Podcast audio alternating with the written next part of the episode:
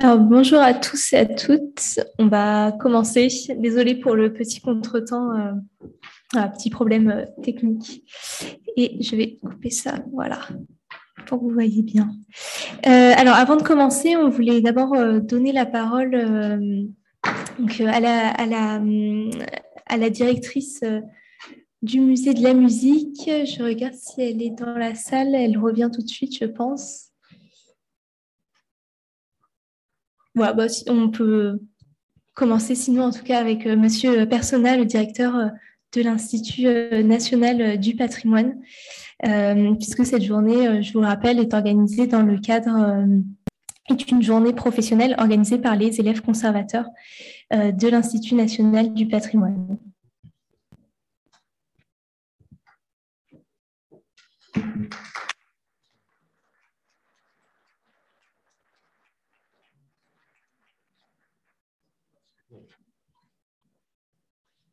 Voilà, très bien.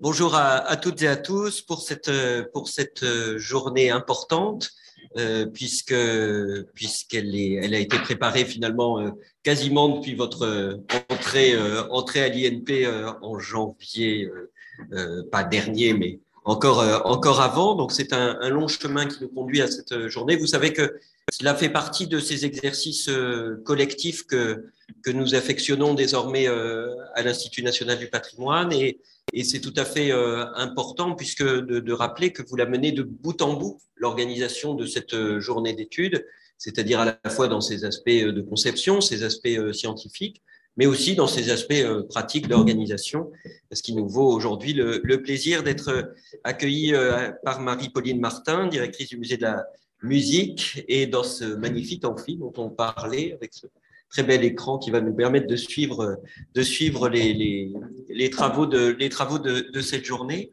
Et dans un musée qui, ô combien, euh, répond à cette problématique des approches sensorielles et sensibles des patrimoines, puisque vous avez été euh, précurseur dans cette maison, dans un certain nombre de, de domaines, justement, pour, pour, pour faire en sorte que, que la musique euh, et les instruments qui, qui la font résonner eh bien, soient mieux connus, soient aussi connu par des moyens euh, parfois euh, innovants. Euh, et, c'est tout l'enjeu, je crois, de cette journée qui est bâtie sur, sur deux pieds. Hein.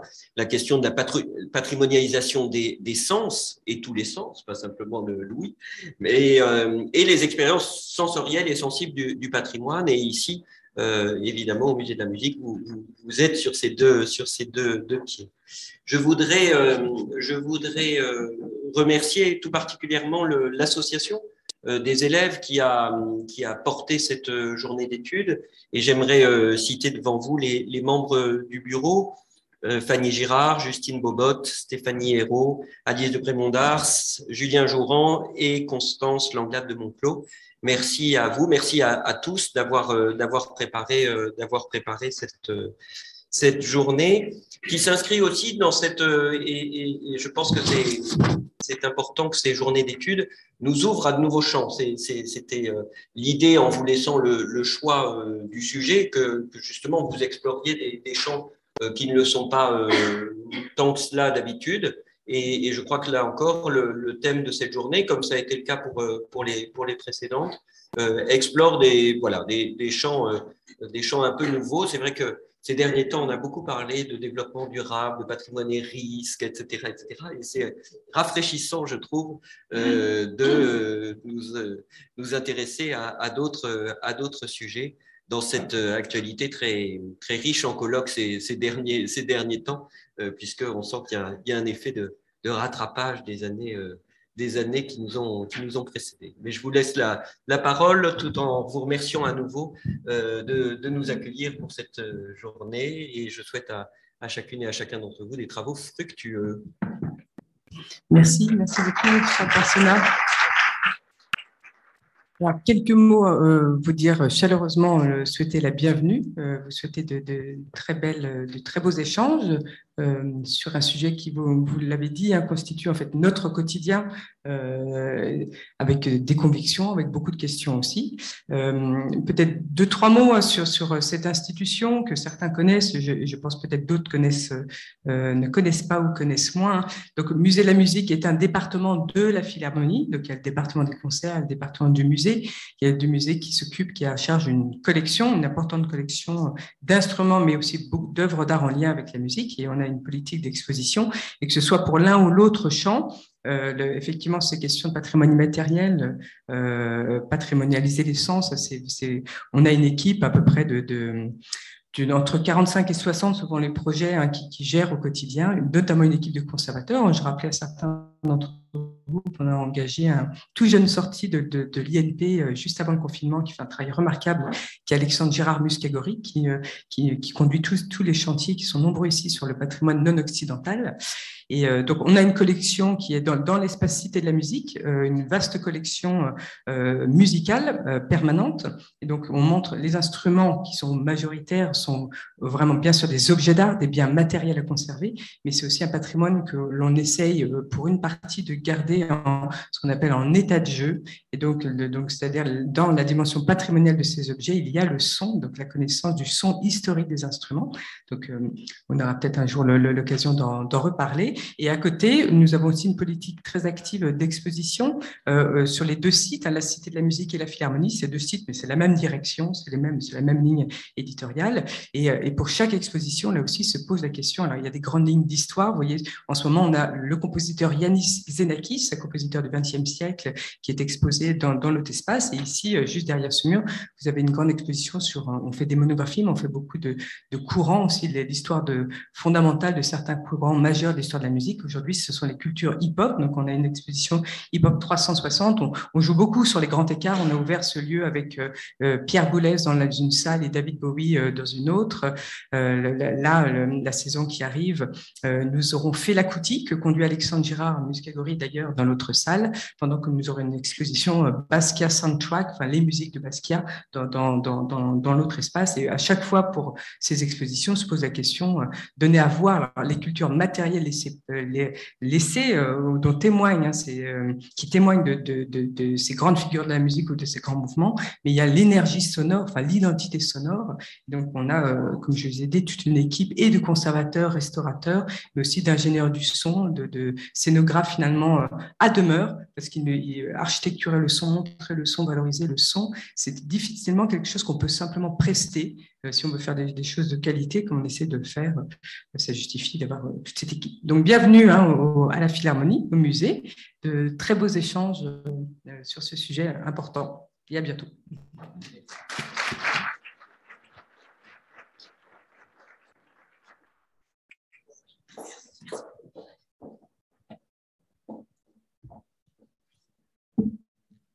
Alors, bonjour à toutes et à tous. Euh, alors déjà un grand merci à, Madame Martin et à Monsieur Personnel d'avoir accepté euh, d'avoir dit ces quelques mots euh, et pour l'une de nous accueillir dans son institution et pour l'autre de nous permettre dans le cadre de cette formation de de préparer cette, cette journée d'études qui, c'est vrai, a, débute très tôt, dès le début, et une aventure à, à, long terme et on est bien content de pouvoir vous présenter aujourd'hui euh, l'aboutissement un petit peu de, notre travail. Euh, on est très, très heureux de vous accueillir euh, aussi nombreux ici au, Musée de la musique. en présentiel, puisque c'est vrai qu'au début, en tout cas, on n'était quand même pas sûr de pouvoir faire cette journée en vrai, en vrai, en, physique, on va dire. Et on est bien content de, pouvoir vous voir euh, euh, tous euh, réunis dans cet auditorium, sans masque aussi. Ça fait, ça fait plaisir. Et, et voilà, merci beaucoup pour votre présence.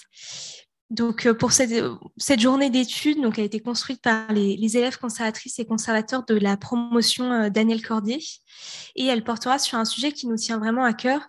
Donc, c'est ce qui sont ces approches sensorielles et sensibles des patrimoines.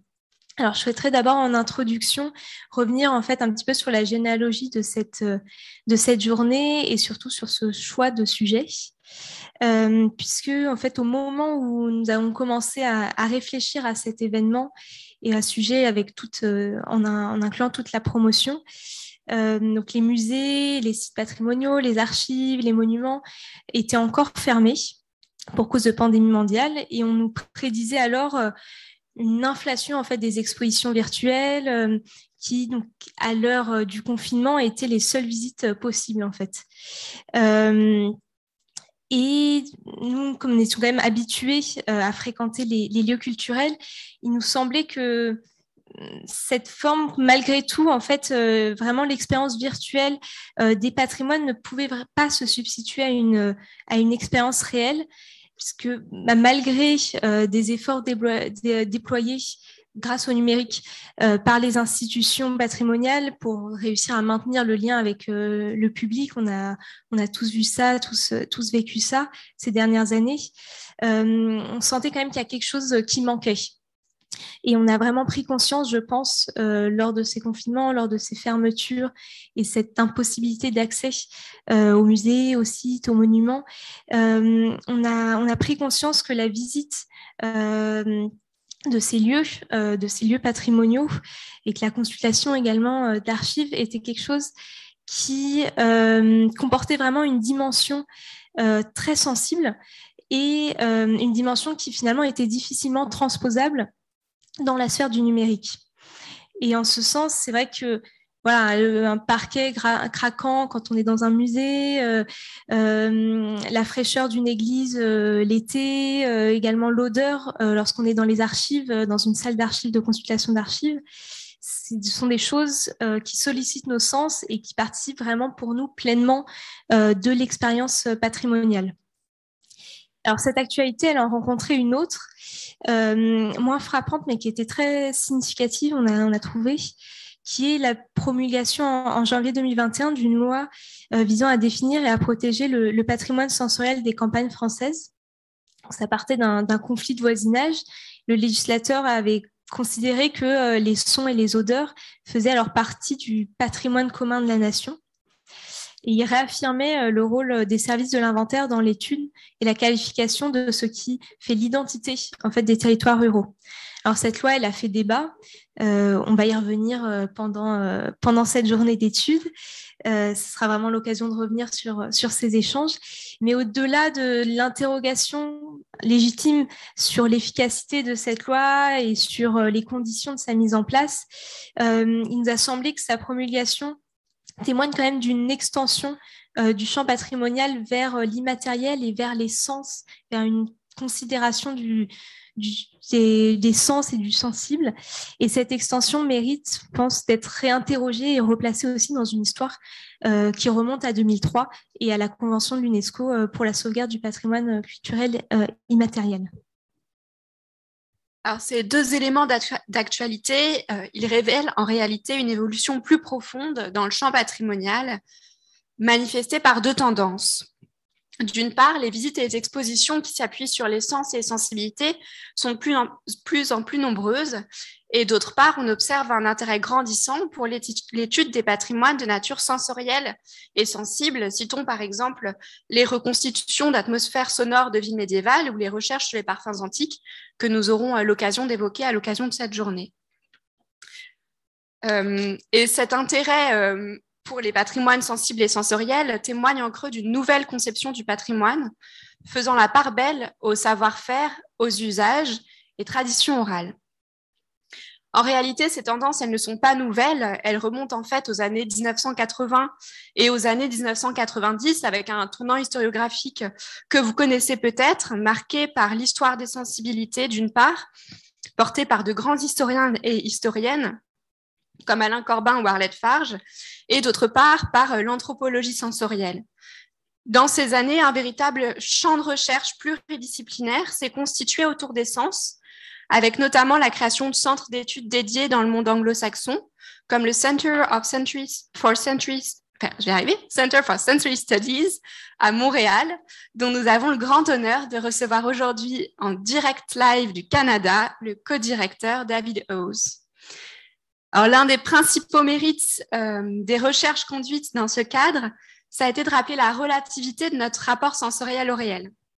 Et en effet, on ne sent pas les mêmes odeurs, on ne euh, goûtent pas les mêmes saveurs selon les époques et les latitudes. Ces historiens et anthropologues, ils ont aussi rappelé, euh, ils ont aussi remis en cause la hiérarchie des sens, c'est-à-dire l'idée selon laquelle la vue et l'ouïe seraient des sens plus nobles et plus purs que euh, le toucher, le goût euh, et l'odorat. Et, d'ailleurs, il n'est pas inutile de rappeler que certaines cultures identifient bien plus que cinq sens. Citons par exemple le sens du mouvement, aussi appelé kinesthésie. Dans le champ patrimonial, ces recherches ont souligné que les monuments et musées n'avaient pas toujours été des lieux d'interdit et on connaît tous euh, ce fameux impératif ne pas toucher que l'on lit aussi bien dans les musées, dans les monuments ou dans les sites archéologiques. À l'inverse, jusqu'au 19e siècle, euh, on touche les objets pour mieux les apprécier. Et dans d'autres régions du monde, le rapport aux objets implique directement les sens puisqu'on manipule les artefacts pour les recharger ou les ramener à la vie. Durant les années 2000 et 2010, euh, ce champ d'études a imprégné progressivement le domaine patrimonial et il a incité professionnels et universitaires euh, à élargir leur conception du patrimoine, à penser cette notion plus seulement d'un point de vue cognitif, mais également d'un point de vue euh, sensoriel et sensible. sensoriel et sensible, deux mots très proches, mais particulièrement difficiles à circonscrire, et ce sera également l'objet de cette journée d'études, que de mieux comprendre ces deux notions et de mieux comprendre comment elles s'articulent, et cela d'autant plus qu'elles entraînent dans leur sillage deux autres notions que sont celles d'émotion, euh, et de subjectivité, qui seront évoquées évidemment euh, en creux tout au long de la journée. Proposons toutefois dès à présent quelques pistes de réflexion pour nourrir euh, les échanges. Le premier terme, le terme sensoriel, il nous a paru plus restrictif. Je vous propose notamment une définition du CNRTL. Qui, et sensoriel, ce qui concerne les sens, relève de la sensation, des fonctions psychophysiologiques dans leurs différentes modalités.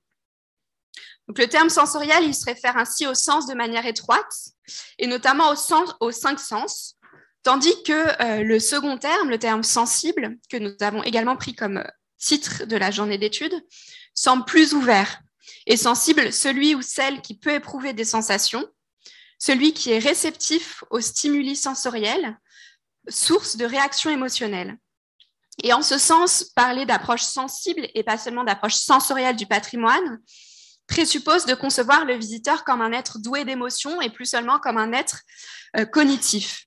Cela demande aussi de penser les relations entre les cinq sens et donc les effets synesthésiques et les relations entre sens et émotion dans une approche globale, c'est-à-dire holistique. Ces nouvelles approches, euh, elles impliquent, selon nous, un véritable changement de paradigme, notamment parce qu'elles impliquent un élargissement de la notion de patrimoine vers le sensible et vers l'émotion. Et au-delà de cela, ces nouvelles approches, elles croisent plusieurs questionnements qui préoccupent les acteurs patrimoniaux au quotidien depuis plusieurs années et qui euh, nous interrogent beaucoup au moment où nous commençons notre carrière. Le premier questionnement est le suivant. Comment s'adresser à un public le plus large possible dans un souci de démocratisation culturelle? Vaste question, évidemment, que nous n'avons toujours pas soldée depuis 50 ans, que nous ne solderons pas aujourd'hui, mais proposons quelques euh, réponses. On peut penser que les médiations et les expositions sensorielles et immersives, plus intuitives et ludiques, peuvent toucher des publics plus larges, des publics qui ne sont pas euh, habitués aux lieux culturels.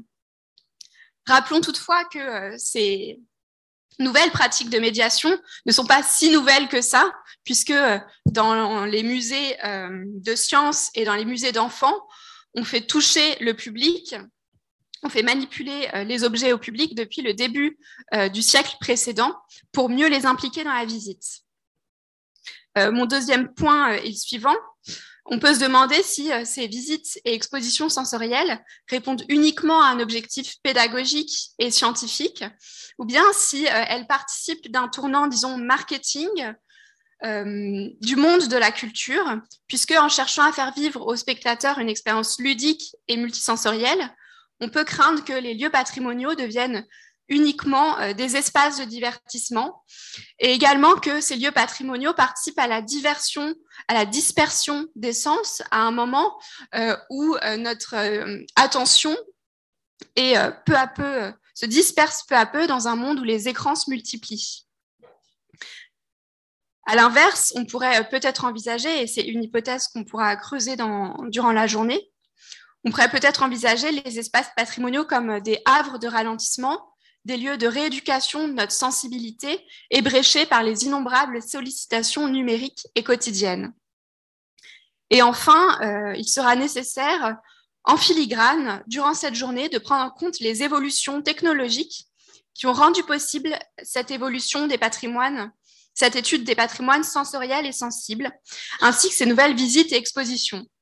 Du magnétophone qui a accompagné l'avènement de la musicologie, aux bandes odorantes dans les espaces muséaux, les nouvelles technologies ont en effet joué un rôle central dans l'histoire que nous tenterons d'esquisser ensemble.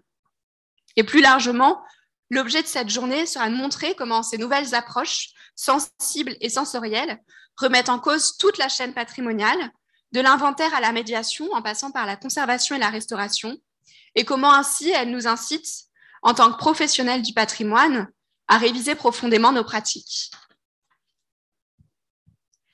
Alors, pour répondre euh, donc à toutes euh, les questions qu'on vient de soulever et que nous, que nous espérons passionnantes, euh, nous avons conçu donc, cette journée en deux temps.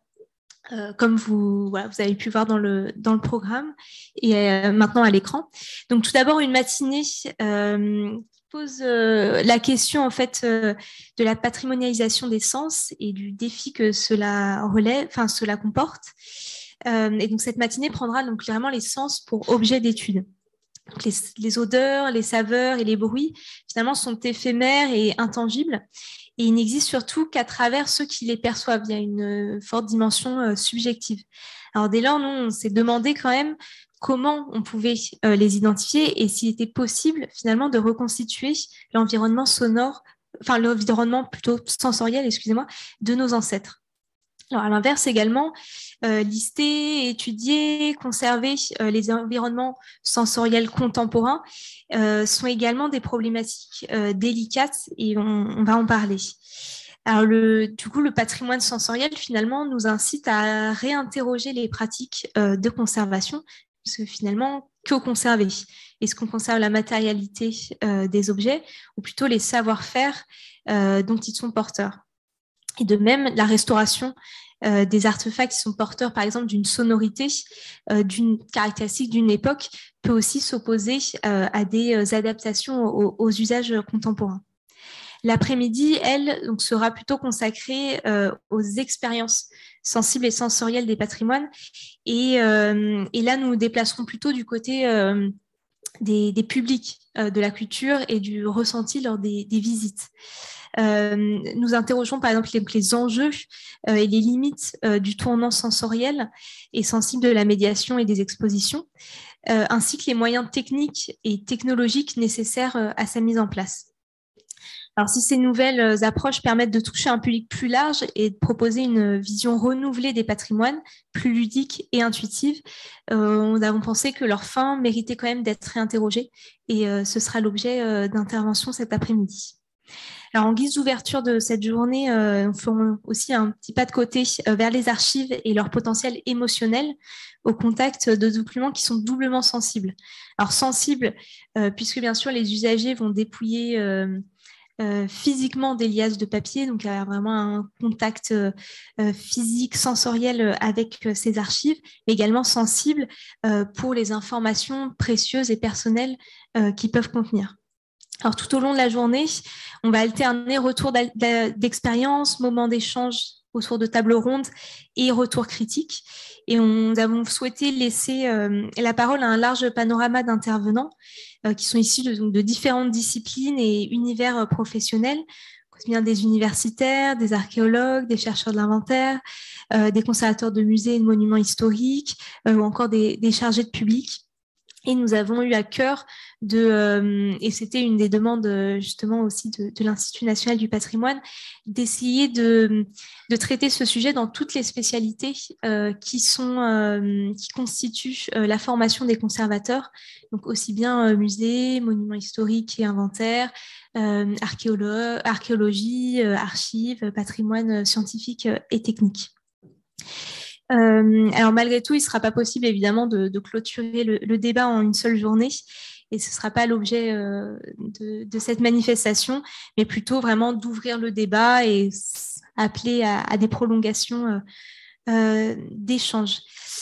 juste avant de débuter, je voudrais aussi juste remercier toute la promotion Daniel Cordier pour leur implication dans cette organisation d'études de journées d'études euh, et l'énorme travail euh, qu'ils ont, ont fourni euh, pour, pour monter cette journée.